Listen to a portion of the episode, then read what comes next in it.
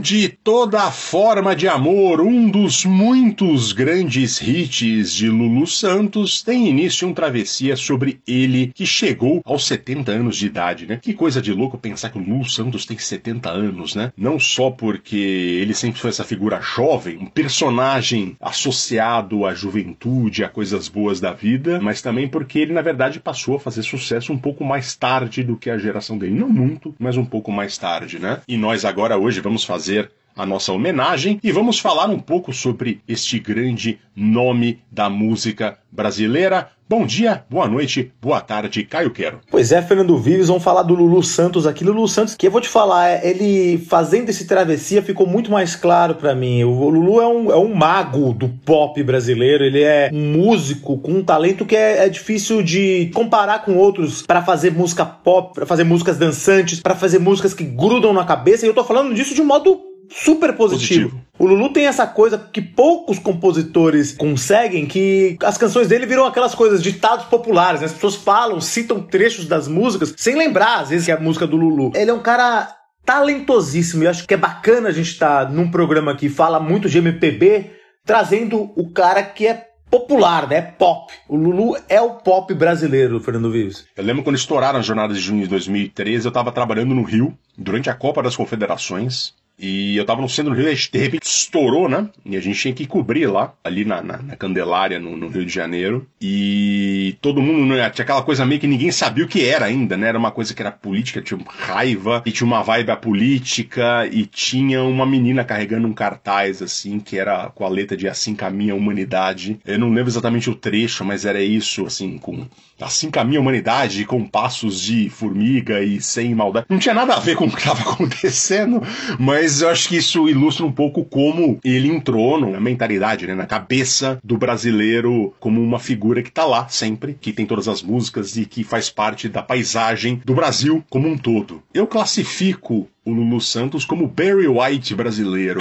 Porque ele faz essa música pra cima, essa música dançante, essa coisa gostosa. Se toca numa balada, vai bem. Se toca num café, num bar, tá bem. Se tá no, recebendo os amigos em casa, vai bem. É sempre essa coisa relaxada. Na gringa, né, no fora do Brasil, tem essa coisa que é a Feel Good Music, que é, tem rádios especializadas em Feel Good Music, que é só assim, você acordou agora, tá fazendo a barba lá, escovando o dente, você tá ouvindo a música, tá tomando banho, tá ouvindo o Feel Good Music. É aquela coisa relaxante. E eu acho que a comparação é com Barry White, porque o Barry White também é um grande músico. Ele faz coisas muito, muito interessantes. E é sempre essa coisa: como é bom amar, como é bom se relacionar. Tô aqui com você, essa coisa gostosa. É diferente um pouco. Tem uma, o Brasil tem uma, tem uma das raízes da música brasileira, é a coisa do drama, né? Uma coisa uhum. latino-americana, que é uma coisa dramática, estou sofrendo tudo. Até Lulu, quando ele sofre, ele sofre numa música gostosa, é um ritmo bom, ele tem a fase mais sofrência dele, mas que está longe do que é a sofrência brasileira. Ele não é nenhum. Ele mesmo diz isso, que ele não é um músico que ele vai tocar qualquer coisa, tudo. Ele faz o dele,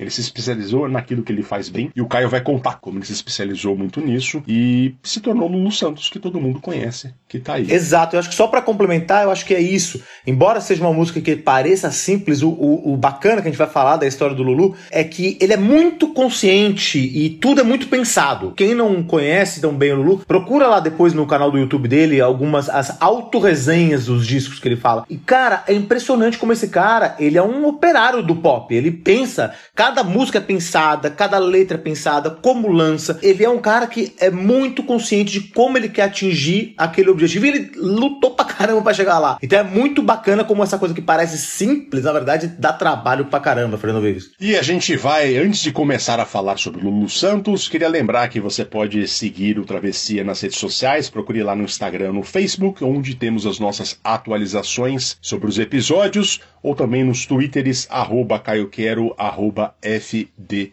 Vives. Tem abraço essa semana. O abraço é pro meu amigo Rodrigo Borges, um amigo que a internet me deu desde o tempo dos blogs, depois do Twitter, etc. Rodrigo Borges que sugeriu esse tema. Ele falou: Ó, oh, o Santos vai fazer 70 anos, vocês vão fazer alguma coisa? Eu falei: Olha, a gente não tinha pensado, mas pô, é bom, hein? O Lulu Santos é um cara que tem muita coisa para se falar mesmo e dá com certeza um programa muito agradável. Um grande abraço para você, Rodrigo. E lembrando que o Travessia é gravado em duas localidades diferentes, aqui nos estúdios Crocodilo Dandy em Sydney, Austrália, e nos estúdios Spice Girls, que é a casa de Caio Quero. Caio Quero, você tinha alguma Spice Girl favorita quando você era jovem? Pô, mas Spice Girls, Fernando, eu tava esperando uma coisa mais brasileira. Eu tava achando que você ia me falar que era o, o estúdio Serginho Rondiakov, falando ainda mais falando de Lulu Santos, né? Aquela coisa malhação. Eu ainda tô no Brasil, Fernando Vives. tá bom, então a gente vai ser. Deixa mais pra frente que a gente vai voltar com os estúdios Spice Girls, então a gente vai desenvolver melhor esse tema aqui. Fica sendo o estúdio cabeção.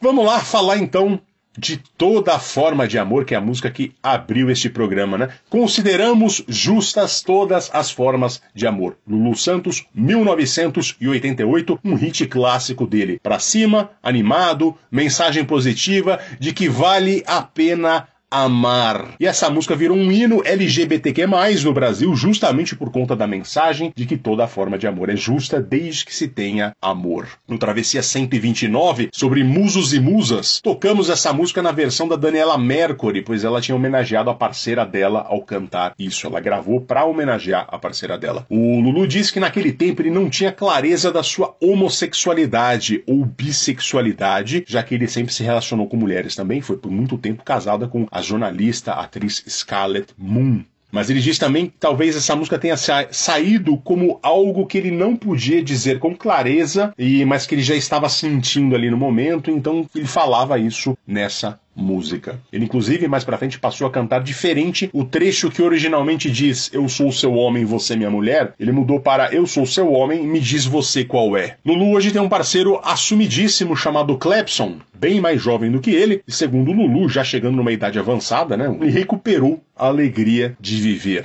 Que bom, inclusive o álbum de 2019, para sempre é todo um manifesto do casamento de Lulu com o Clebson. Só que essa história do Lulu começou bem lá atrás, de maneira completamente diferente do Lulu que estourou. Começou com um grupo de rock progressivo chamado Vimana. Vamos ouvir Masquerade com Vimana e o Caio vai contar essa história.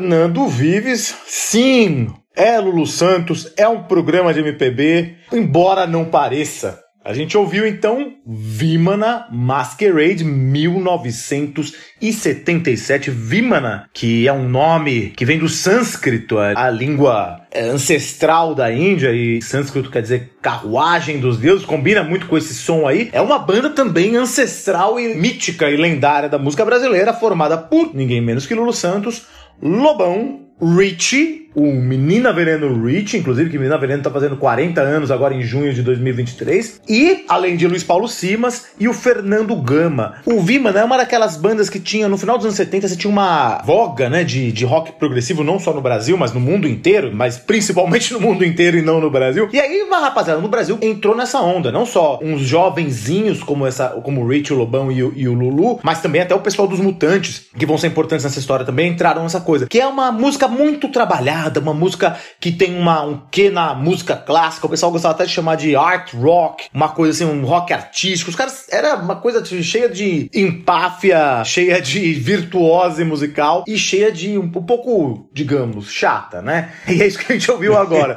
e o Vimana, então, foi essa, esse primeiro grupo que juntou três dessas pessoas tão importantes na música brasileira: o Richie, o Lulu e o Lobão. A história do, do grupo é engraçada, é interessante e passa pelos mutantes, por quê? Porque o Richie, ele é britânico, ele morava em Londres, ele tinha uma banda em Londres, e aí, numa das excursões nos anos, no final dos anos 60, lá que os mutantes fizeram em Londres, o Liminha, a Rita Lee, conheceram o Richard David Court. E conheceram esse cara, um puta de um riponga lá, e falaram assim: pô, por que você não vem pro Brasil com a gente? E o Richard David Court resolveu vir pro Brasil e morar lá na Serra da Cantareira, naquela comunidade hippie dos mutantes. Outro rapaz que também vivia em volta dessa comunidade, era o Luiz Maurício, o Lulu, que tinha uma banda lá no Rio chamada Veludo Elétrico, e aí ele era amigo do Sérgio Dias, essa coisa de guitarrista, o Lulu é um puta instrumentista. E aí se conheceram Rich e Lulu. E aí o Rich e Lulu conheceram um nerdão que era super protegido pela mãe, estudava violão clássico, não sei o que, que chamava-se Lobão, não era? O Lobão era o apelido dele. E aí eles se juntaram e resolveram fazer uma banda. A banda, ela ensaiava pra caramba, não sei o que, e chegou um dia em 77 que eles conseguiram finalmente ir pra um estúdio e gravar algumas músicas. Verdade, gravar um disco inteiro, né? Eles foram no estúdio de Botafogo e trouxeram algumas músicas. Mas naquela época, o Lulu aparece de forma interessante de duas formas isso aí. Porque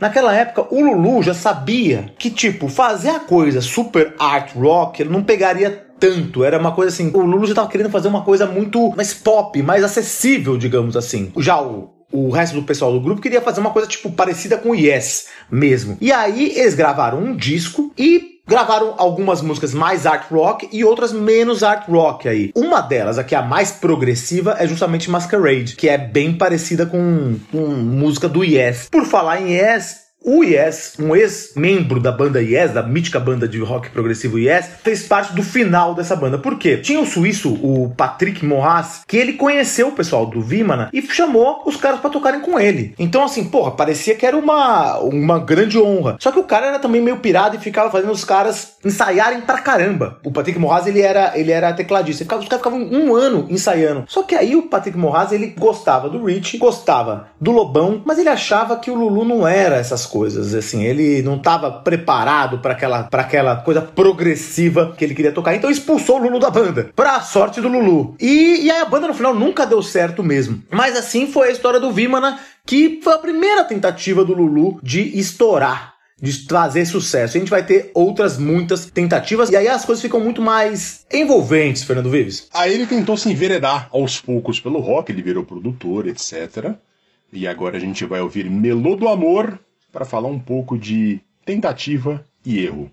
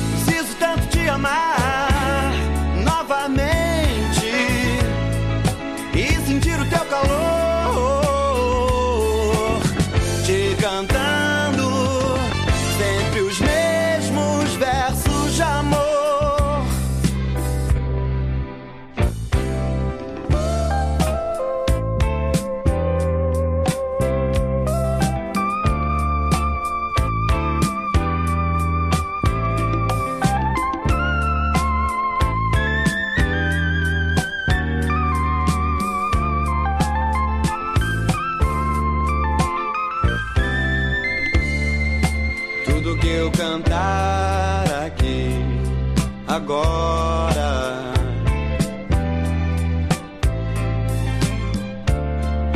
Você pode pensar que já, já ouviu.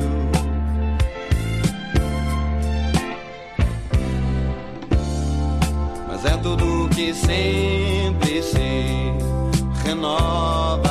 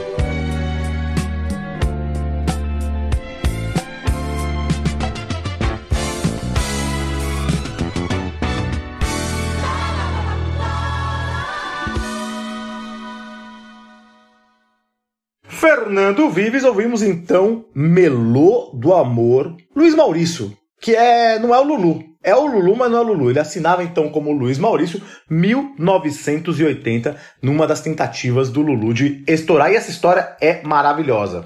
Por quê? Com o fim do Vimana, o Lulu, ele queria continuar na música. Ele chegou a tentar montar uma banda, imagina, ele tentou, ele formou uma banda com o Arnaldo Batista, olha só, mas que nunca deu certo, nunca passou de, de uns ensaios. Inclusive, eu só quero deixar claro que a minha fonte aqui no, no que eu tô falando é o livro bacaníssimo Dias de Luta, o Rock e o Brasil dos anos 80, do Ricardo Alexandre, grande Ricardo Alexandre. E aí o que aconteceu? Lulu tentou formar essa banda com o Arnaldo Batista e não, não, não deu certo. E aí ele pegou e foi trabalhar, arrumou um emprego, e essa história é maravilhosa.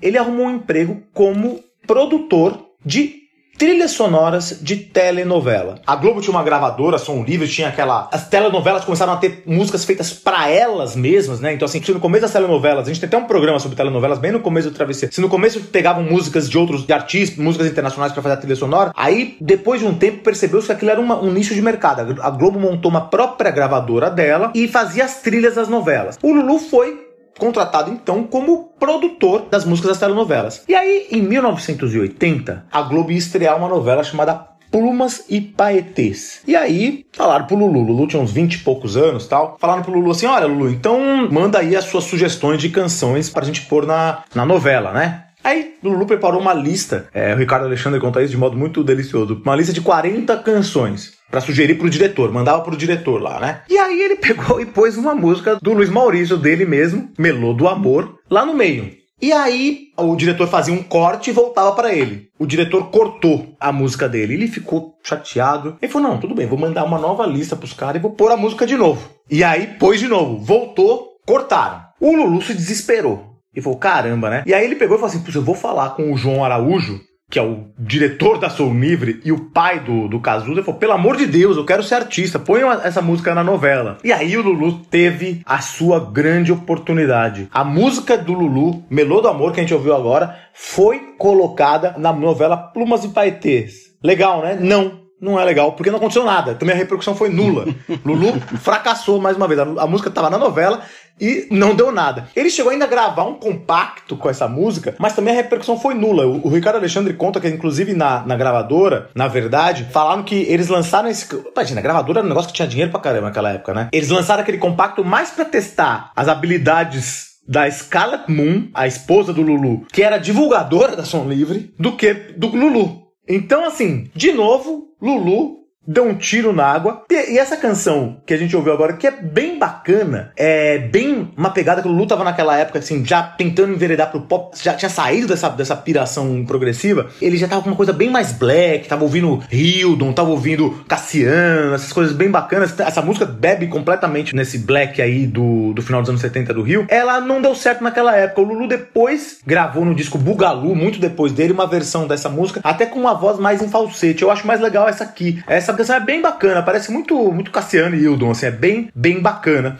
E mesmo assim foi um outro tiro d'água do Lulu, Fernando Vives. O Lulu lhe conta que ele teve que assinar como Luiz Maurício, porque o Roberto Menescal, que era diretor da gravadora dele, falou: Lulu Santos não é nome de artista. E ele conta meio com, com, com, um certo ranço disso, assim, ele meio pegou uma bronca do Menescal, aparentemente, por conta disso. E bem, o Menescal estava errado nesse caso, né? E a Som Livre é muito interessante porque ela era uma. como se fosse uma agregadora, como se fosse o Google, o Google das gravadoras. Porque assim, olha, isso aqui é um nicho, as nossas novelas, a gente vai fazer a nossa gravadora. Aí ela falava com as outras gravadoras e cada uma tinha uma cota ali de músicas para colocar dentro dentro das novelas. E ela que fazia essa distribuição, então era, era, um, era bom para todo mundo o negócio, né? Então tinha uma luta para saber qual era a cota de cada gravadora que ia trazer as músicas. Sim. No começo ela produzia muitas músicas, depois passou a ser essa coisa meio de. Ela agregava o conteúdo das outras, né? Era a uberização das gravadoras em pleno fim dos anos 70. Enfim, tudo deu errado pro Lulu Santos em 1980 mas em 1982 as coisas mudaram e mudaram radicalmente. Vamos ouvir Tempos Modernos.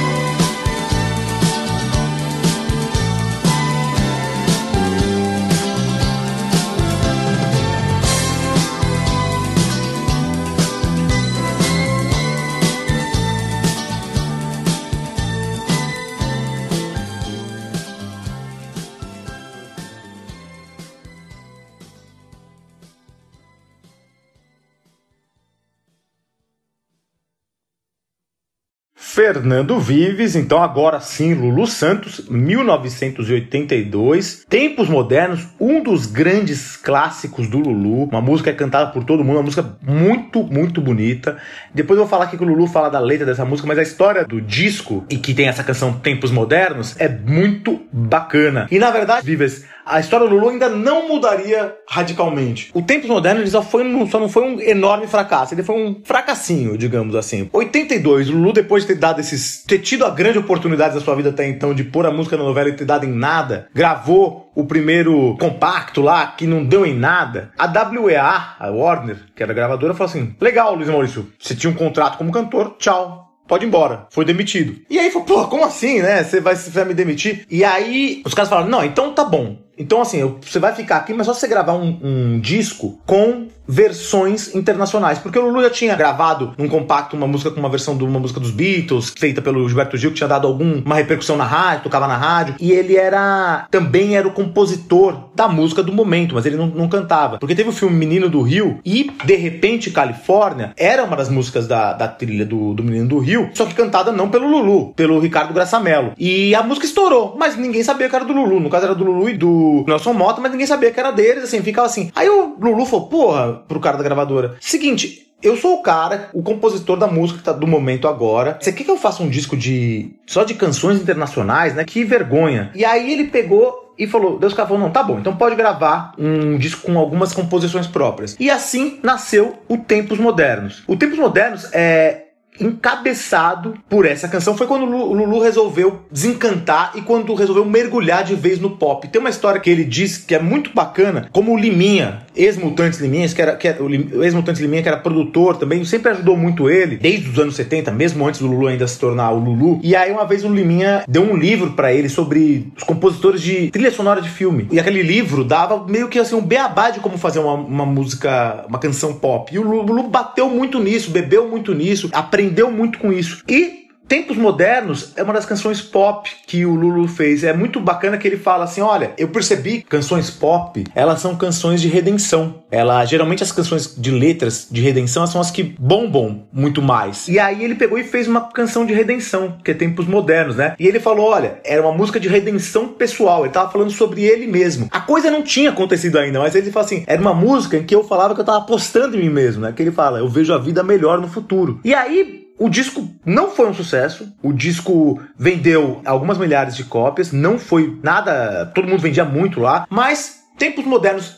ficou lá, tocava na rádio, não tocava pra caramba, mas depois virou a música mais tocada do, do Lulu. Hoje em dia, o ECAD, agora que o Lulu fez 70 anos, ele fez uma, um levantamento das músicas do Lulu que são as mais tocadas. E nos últimos 10 anos, Tempos Modernos foi a música mais executada do Lulu. Então, assim, essa redenção que demorou, demorou, mas aconteceu, né, Fernando Vives? Aconteceu e não aconteceu pouco. É. e aí esse começo dos anos 82, 83, 84 até os anos 90 só deu Lulu na rádio. E agora a gente vai ouvir Adivinha o que? 1983.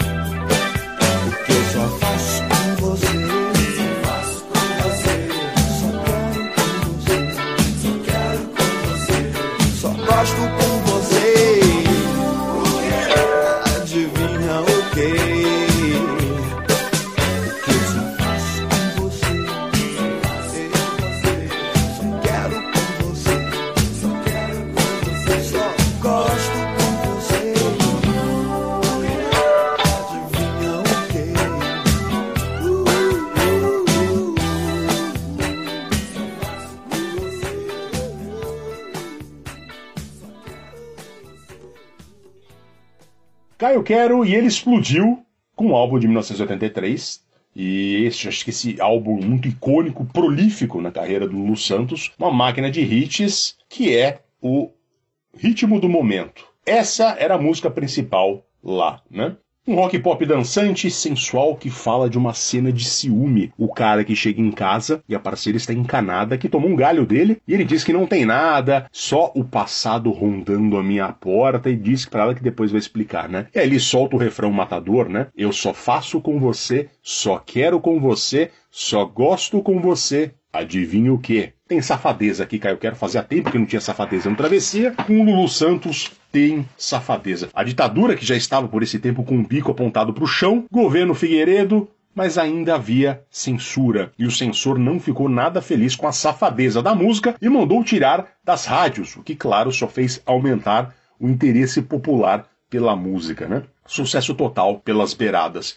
E desconfio que eu quero que essa música é a música do Lulu Santos menos compreendida pelos atuais adolescentes da geração Z aí, jovens adultos. Primeiro porque os jovens hoje são a geração que faz menos sexo desde que se passou a pesquisar isso, por conta do superestímulo da pornografia, da internet, dos games, etc. Segundo porque os que fazem sexo não são mais monogâmicos. Agora tem trisal, poliamor, ninguém é de ninguém, Caio Quero. Não faz mais sentido essa coisa de só faço com você. Então, adivinha o que? É uma canção datadíssima. Mas enfim, essa música, ao ser censurada, era música de trabalho do álbum. E aí rolou um desafio. Qual seria a nova música a se explorar nas rádios? É disso que o Caio vai falar daqui a pouco, depois que a gente ouvir Como uma Onda Zen Surfismo.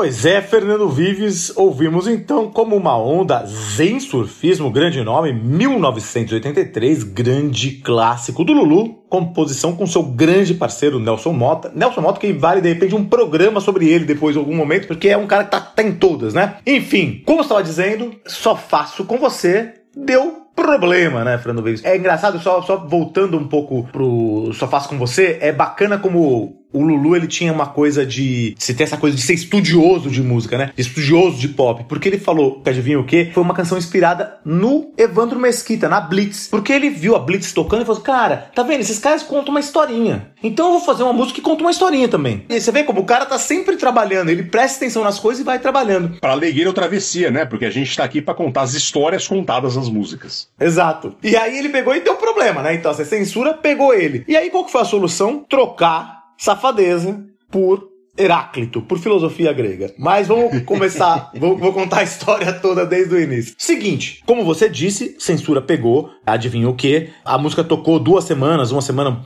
um pouco, alguns dias nas rádios, aí foi vetada pela censura. E aí chega aquele desafio de escolher a música de trabalho do disco. Porque assim, música de trabalho era uma coisa assim que a gravadora dava aquela estimulada, ia nas rádios fazer promoção. Na época tinha jabá, mas também o, o cantor ia lá nas rádios. Então, assim, é a, é a música que você servia para divulgar o disco e naquela época para vender o disco, né? Vender fisicamente o LP, que era fundamental, né? O segundo disco do Lulu chegou a vender 100 mil cópias, o que era bom, mas não era um, um estouraço pra época. Mas, assim, a, a, a, música de trabalho era importante nesse sentido. E aí, qual que era a segunda música de trabalho? Ele chegou, era aquela coisa, gravadora, é como se você, a gravadora naquela época é como se assim, puta, tem o Google, sabe? Era uma puta empresa importante que influenciava muita gente. Então, assim, os caras aí chegaram, os executivos da gravadora, todos os engenheiros de som também, qual vai ser a próxima música de trabalho? E aí, os divulgadores estavam assim, ó, a próxima música de trabalho tem que ser um certo alguém, que é outro clássico do Lulu, né? E aí o Lulu, ele tava com uma aposta. Ele falou assim: "Eu queria que fosse como uma onda". E os caras falaram: "Pô, como uma onda?". Eles não estavam, tava lá no meio do disco, mas ninguém se ninguém tinha se ligado muito. E aí o Lulu falou: "Vou pôr aqui pra vocês escutarem". Aí começaram a escutar e os caras, o Lulu conta no canal do YouTube dele, muito legal, que os caras começaram até dois caras dos divulgadores lá levantaram e começaram a dançar entre eles, assim, pra falar: "Pô, isso aqui parece um bolero".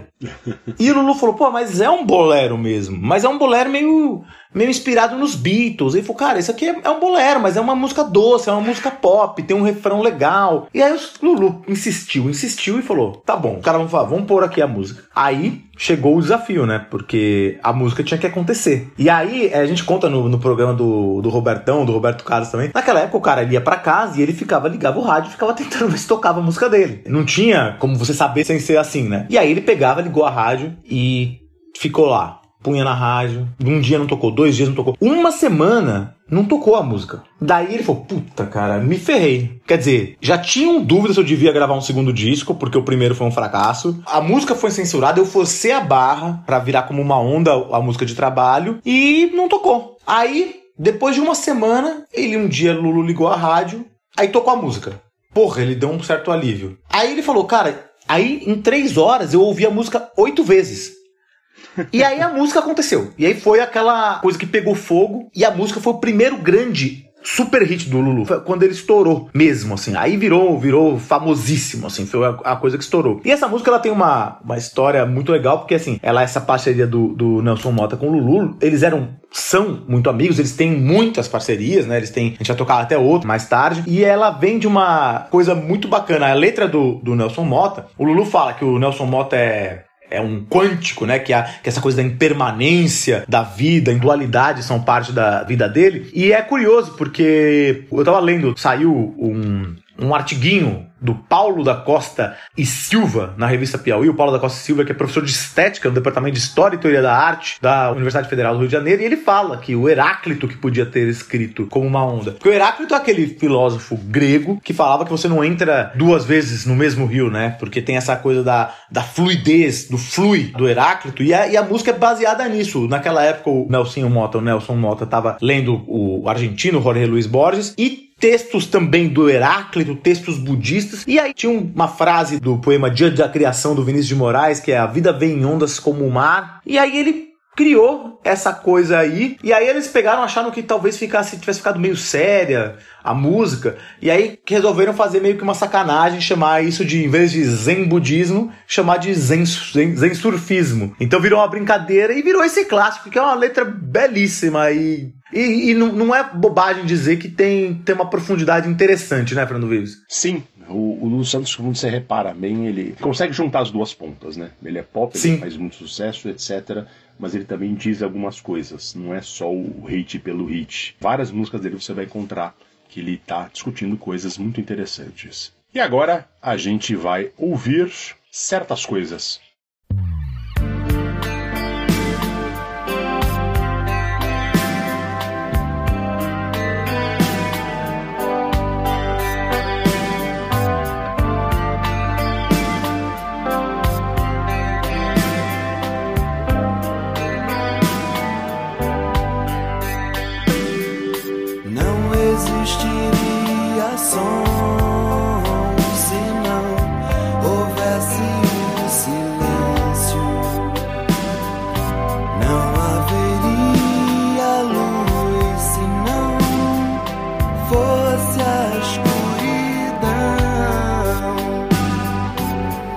vida é mesmo assim.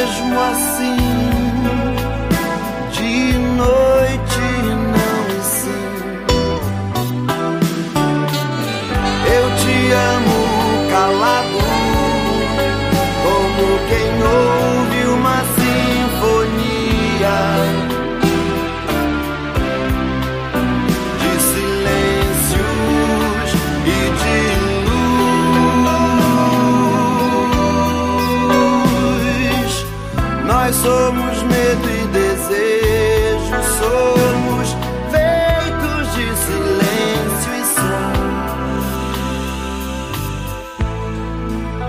Tem certas coisas que eu não sei dizer.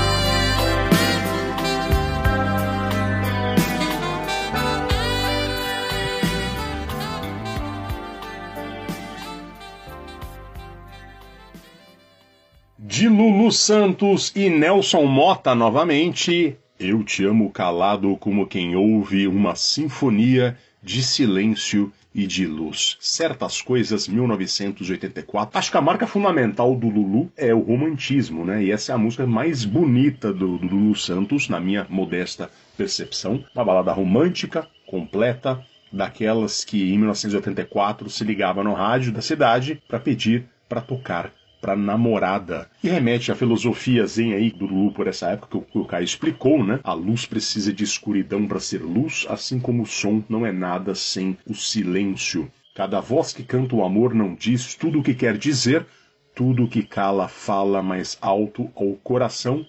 Silenciosamente eu te falo com paixão, eu te amo calado como quem ouve uma sinfonia. Grande canção, grande canção romântica, grande canção pop. E quem tem uma versão maravilhosa dela, é claro, é o Milton Nascimento, naquele disco dele dos anos 90, que ele só toca a música dos outros, né? O Kruner. Enfim, momento alto do rock pop brasileiro dos anos 80, e uma entrevista ao Multishow em 2012, ele afirmou, abre aspas, o mais acertado na minha carreira foram as músicas românticas. Eu fico quase genial. Desculpa, mas é verdade. Fecha aspas. Não tenho como não dar razão ao Lulu Santos. E agora a gente vai ouvir, já nos anos 90, Assim Caminha a Humanidade.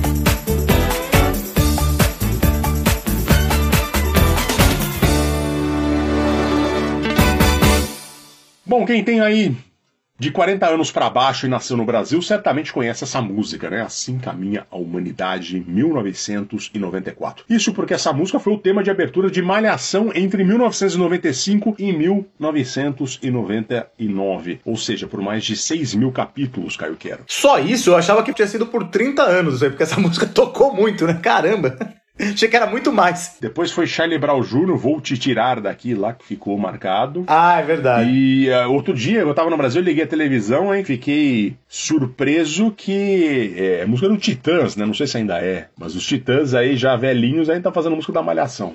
Enfim, a música tem tudo a ver com muita coisa que o Lulu prega, né? Como o Caio já mencionou antes, né? Um pouco dessa coisa da filosofia zen, de deixar as coisas fluírem, serem leves, mesmo que estejamos falando aqui do fim de um relacionamento. A música é pra cima, dançante, um tanto catártica até, e fala que tudo acabou e bola pra frente. Ainda vai levar um tempo para fechar o que feriu por dentro, natural que seja assim, tanto para você quanto para mim. Ainda vai levar uma cara pra gente dar risada, assim caminha a humanidade, passos de formiga e sem vontade, né? É um desfecho que deve ser ruim de ouvir quando se está do outro lado, né? Não vou dizer que foi ruim, também não foi tão bom assim. Não imagine que te quero mal, apenas não te quero mais. Tipo, sai daqui.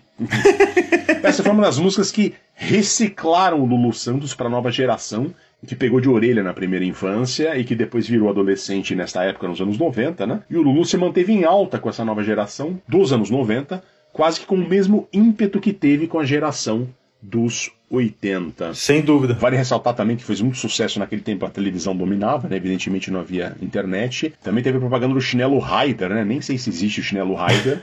que ele cantou umas duas, três músicas, se não me engano, pro Chinelo Raider, cantou Tim Maia, e isso também tava todo dia na propaganda, foi um massacre, e isso também ajudou o Lulu Santos a ter uma imagem pop para isso. E agora a gente vai ouvir Sereia de 1995.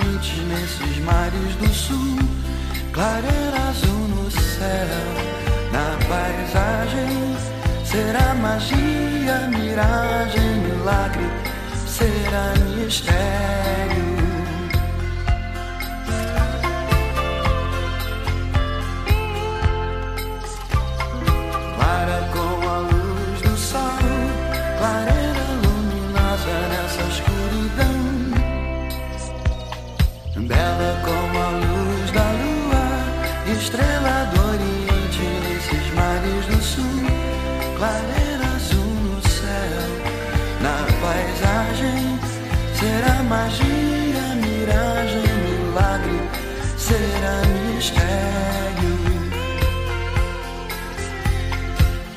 Prateando horizontes, brilham rios, fontes numa cascata de luz. No espelho dessas águas, vejo a face luminosa do amor. As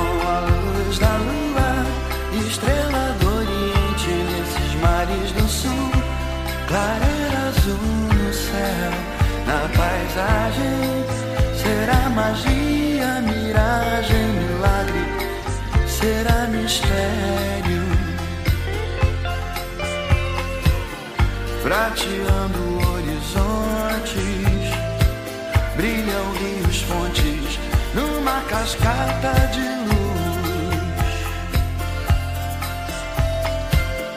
No espelho dessas águas, vejo a face luminosa do amor.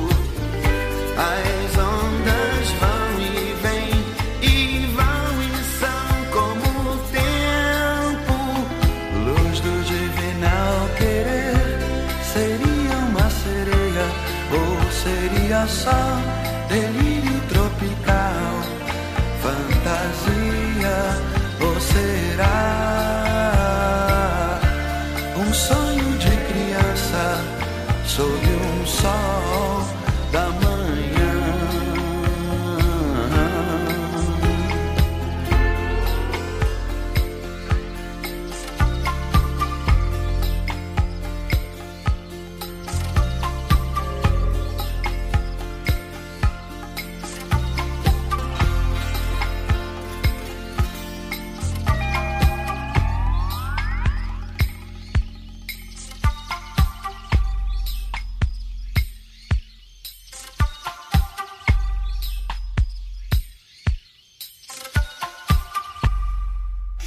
Fernando Vives, nessa coisa pop aí, a gente ouviu Sereia, 1995, Nelson Mota de novo e Lulu Santos. Essa música fez bastante sucesso nos anos 90 também. Eu me lembro quando eu era criança, é, eu lembro que tinha uma menina bonita que cantava essa música na minha escola e eu falava, meu Deus, que coisa. Eu achava essa música mais bonita. Essa música tem uma, uma beleza delicada, né? É muito, muito interessante. E aí eu fiquei surpreendido. Eu queria já pôr ela no Travessia, porque tem essa coisa que marcou de alguma forma minha infância. Sempre achei uma música bonita. E eu achei mais curioso quando eu descobri que, na verdade, essa música é uma música para criança, né? Vou contar a história. Essa música tá no álbum Eu e Meme, Meme e Eu, que o, o Lulu lançou em 95, com um parceiro novo para ele na época, que foi o DJ Meme, ou produtor DJ Marcelo Mansur. Eles fizeram vários remixes aí. Ele fez até um disco que eram dois ursinhos, assim, para celebrar essa parceria dos dois. E foi um disco que fez bastante sucesso. Só que essa música, ela é mais antiga, bem mais antiga. Na verdade, essa música foi feita em 1983 pelo Nelson Mota e pelo Lu Santos para o musical Plunct Plact Zoom, Fernando Vez. Você lembra desse musical? Não lembro. É um musical que foi, foi bastante. Você não vai lembrar porque você era muito pequeno. Eu também não vou me lembrar porque eu não tinha nem nascido. Mas ele é um musical que ficou muito famoso. Era um programa da, da TV Globo. É do, do Raul Seixas, né? Exatamente. O, o, Carimbador Maluco, que é uma composição do Raul Seixas, que depois ficou bem famosa, é pra esse musical. E assim, os caras chamavam até o Guilherme Arantes. Passava sexta-feira. Era um, um programa musical que passava sexta-feira. E aí sempre tinha um cantor famoso cantando tal lá. Então, assim, teve o, o Raul cantando o, Car- o Carimbador Maluco, que acho que é a, é a música mais famosa desse musical. Mas teve o Guilherme Arantes, teve a, até a Maria Bethânia e teve uma música composta para o musical. Então, assim, os caras encomendaram compositores para fazer músicas para o musical e encomendaram uma música para o Nelson Mota e para o Lulu e saiu aí Sereia e ela foi interpretada na época pela Fafá de Belém. E é bacana, é interessante porque essa música ela soa muito anos 90, ela tem uma, uma pegada bem havaiana que é muito a cara do Lulu, assim, né? Mas você vai ver o- a música lá de 83, é ela é igual, é parecidíssimo. Então, assim, é uma música de 83 que continuou bem moderna e bem contemporânea, bem pop, ainda nos anos 90 e continua até hoje. É bacana que o Nelson Mota ele conta que quando ele foi fazer essa música, uma das inspirações pra ele foi um, um cantor de bolero antigo chamado Anísio Silva, eu não conhecia, mas numa das canções do Anísio Silva, que era um bolero bem meloso dos anos 50, 60 lá, que chama Quero Beijar-te as Mãos, ele fala a luz de um divinal querer. E aí o, o Nelsinho pôs assim, luz do divinal querer, nessa música toda havaiana aí, ficou uma música muito delicada, uma música muito bonita, né, Vives? É uma música bonita, já dessa nova fase do Lulu Santos. E aí veio o acústico dele, e é com essa música que a gente vai acabar. Uma música do acústico, apenas mais uma de amor, né? A beleza é mesmo tão fugaz, uma ideia que existe na cabeça e não tem a menor pretensão de convencer. Essa música, na verdade, é dos anos 80, né?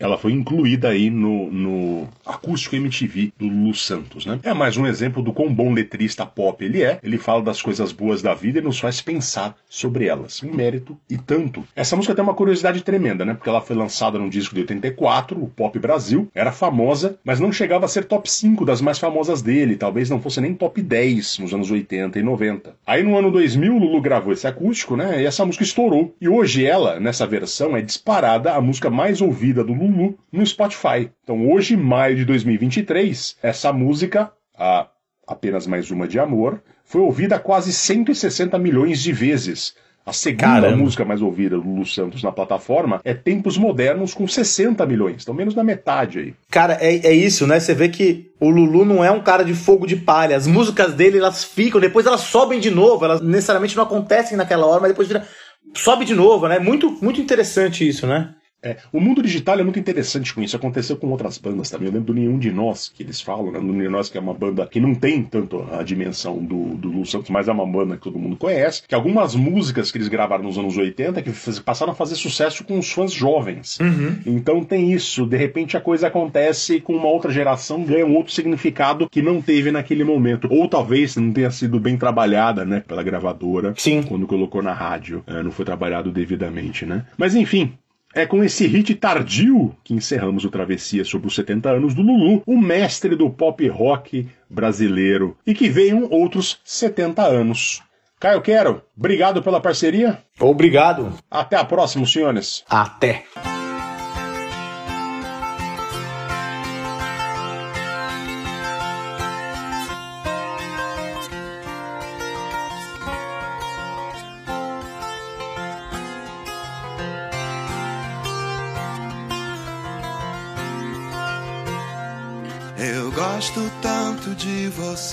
Que até prefiro esconder. Deixo assim ficar subentendido. Como uma ideia que existe na cabeça e não tem a menor obrigação de acontecer. Eu acho tão bonito isso ser abstrato, baby. A beleza mesmo tão fugaz. É uma ideia que existe na cabeça e não tem a menor pretensão de acontecer. Pode até parecer fraqueza, pois que seja fraqueza então a alegria que me dá, isso vai sem eu.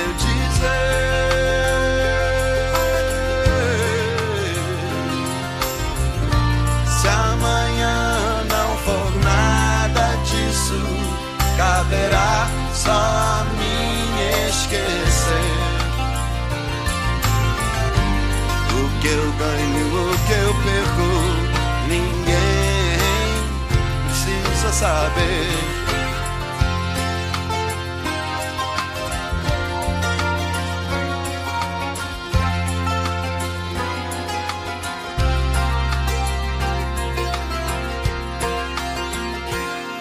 Eu gosto tanto de você que até prefiro esconder. Deixa assim ficar subentendido como uma ideia que existe na cabeça e não tem a menor pretensão de acontecer. Pode até parecer fraqueza, pois que seja fraqueza então. A alegria que me dá, isso vai sem eu dizer.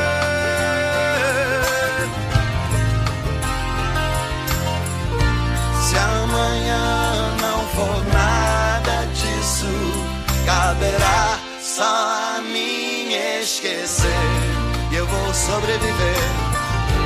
O que eu ganho, o que eu perco, ninguém precisa saber.